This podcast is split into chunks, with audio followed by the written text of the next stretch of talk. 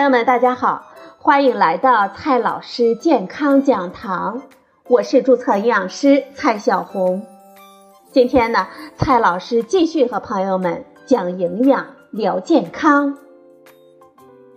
今天我们聊的话题是肌少症。大家呢可能看到过这种现象：二十岁的小伙子爬七层楼，真是步履矫健，一步呢能跨两个台阶。但是八十岁的时候爬三层楼，两腿沉重的拖不动，还气喘吁吁的。这人老腿先老，就是我们熟知的一句俚语。朋友们，这句话有什么科学道理吗？当我们越来越多的重视体重超重、肥胖、三高对我们健康的危害，还有一种似乎我们看得见，但是呢。却又不被我们所重视的疾病，正在潜滋暗长的悄悄地危害着老年人的健康。它就是肌少症。二零二零年二月，亚洲肌少症工作组发布了最新版的关于肌少症的诊断及治疗的共识。该共识呢，是在二零一四版基础上，结合近年来最新的研究成果进行的修订。肌肉呢，是我们重要的生命器官。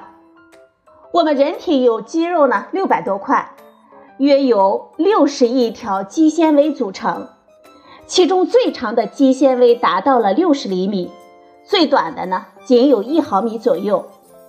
大块肌肉重约两千克，小块的肌肉呢，仅有几克。一般人的肌肉占到了体重的百分之三十五到百分之四十五。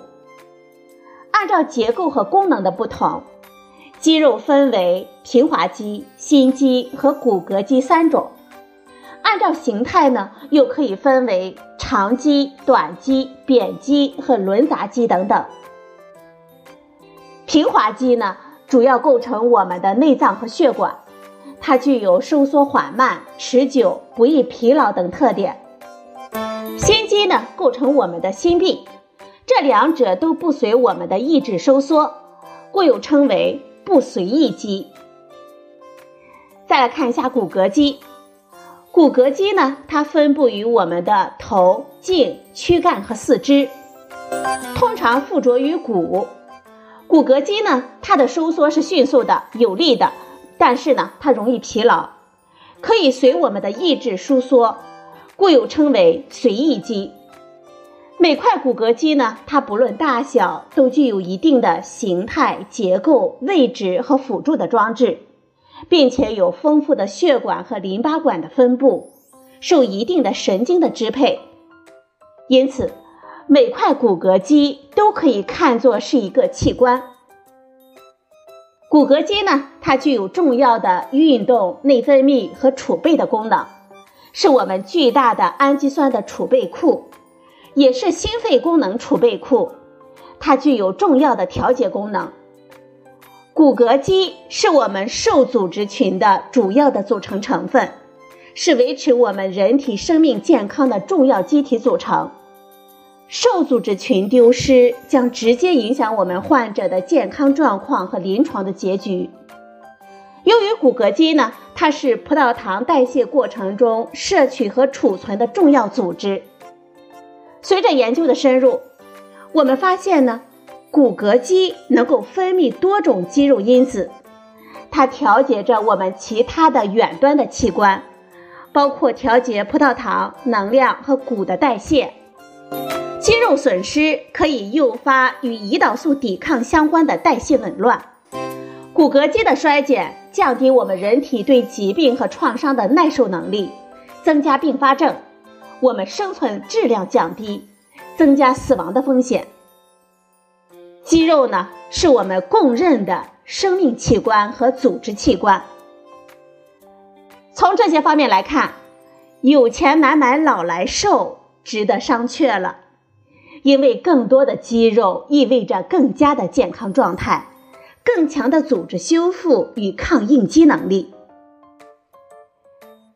肌肉呢，是随着我们增龄而发生改变的。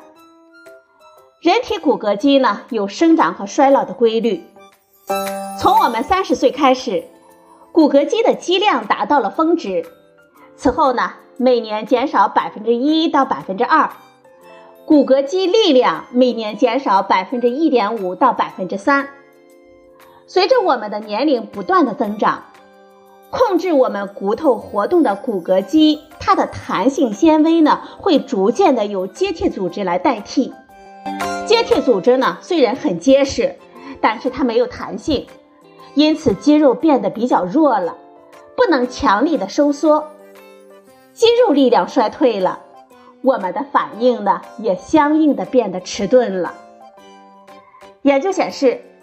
肌肉质量下降可能最早起源于我们成年人的早期，以二型肌纤维的萎缩与丢失开始，并持续一生；而肌肉功能的下降可能开始于我们三十五岁左右，五十岁以后呢，它的下降速度开始加速；六十岁以后进展加速，七十五岁以后下降的速度达到了顶峰。相比较而言。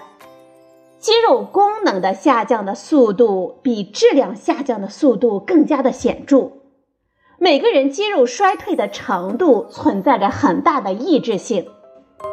在老年人常见的腹型肥胖当中，也称为肌少性肥胖症，这是肌肉和脂肪量之间的不平衡，也就是骨骼肌质量减少和内脏脂肪增加所导致的。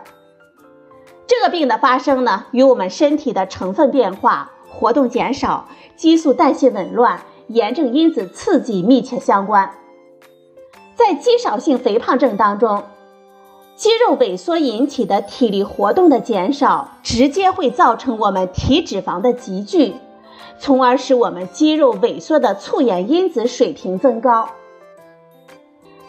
我们现在很多人呢都知道，你不理财，财不理你。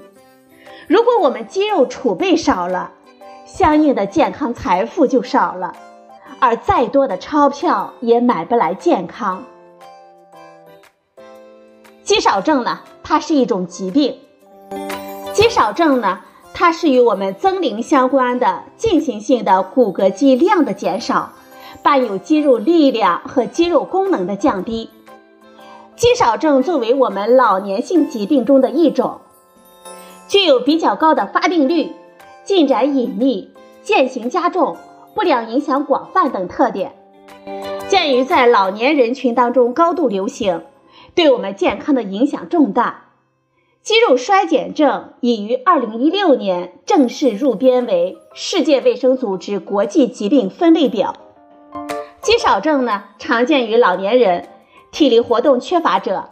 慢性疾病患者以及各种恶性肿瘤患者，与衰弱、跌倒、失能、生活质量下降、死亡等不良结局风险增加密切相关，并带来高额的医疗费用与经济负担。不同研究报道，肌少症患病率从百分之三到百分之三十一不等。据统计。在六十岁到七十岁的老年人当中，肌少症的发病率为百分之五到百分之十三；八十岁以上的老年人的发病率则高达百分之十一到百分之五十。年龄越大，肌少症发病率越高，伴随的疾病也越严重，像老年衰弱、恶性肿瘤患者的恶病质、少肌性肥胖等等。在我国的西部地区。农村老年人比城市老年人更容易患肌少症。我们需要强调的是，这肌少症呢，并不是老年人的专利，年轻人同样会受到它的威胁。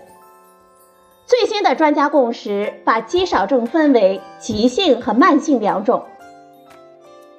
我们先来看一下急性的肌少症。急性的肌少症呢？它的肌肉衰减症持续时间少于六个月，与急性疾病和创伤性疾病相关，比如车祸严重的创伤、重大外科手术、入住了 ICU 等等。慢性的肌少症呢，是肌肉衰减症持续衰减的时间大于六个月，常见于慢性进行性的疾病，增加失能和死亡率。肌肉衰减综合征的发病机制呢，尚未完全明确。我们已知众多的因素与其发生和发展密切相关，其中呢，个体内在的因素包括老龄化、内分泌功能的变化、骨骼肌去神经支配、体力活动量的下降、营养失衡与基因遗传等等；外在因素呢，则包括各种原发性的疾病和全身慢性的炎症。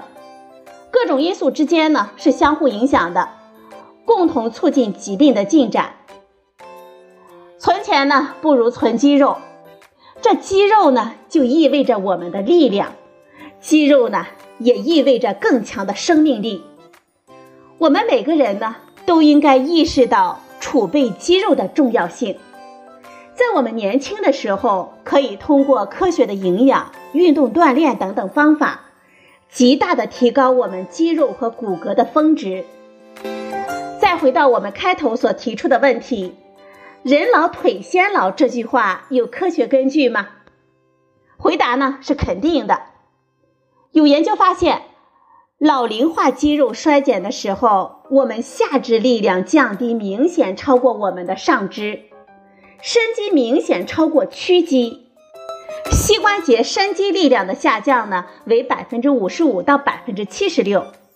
肌肉力量下降超过肌肉体积的衰减，所以啊，还是那句话，人老腿先老是有科学根据的。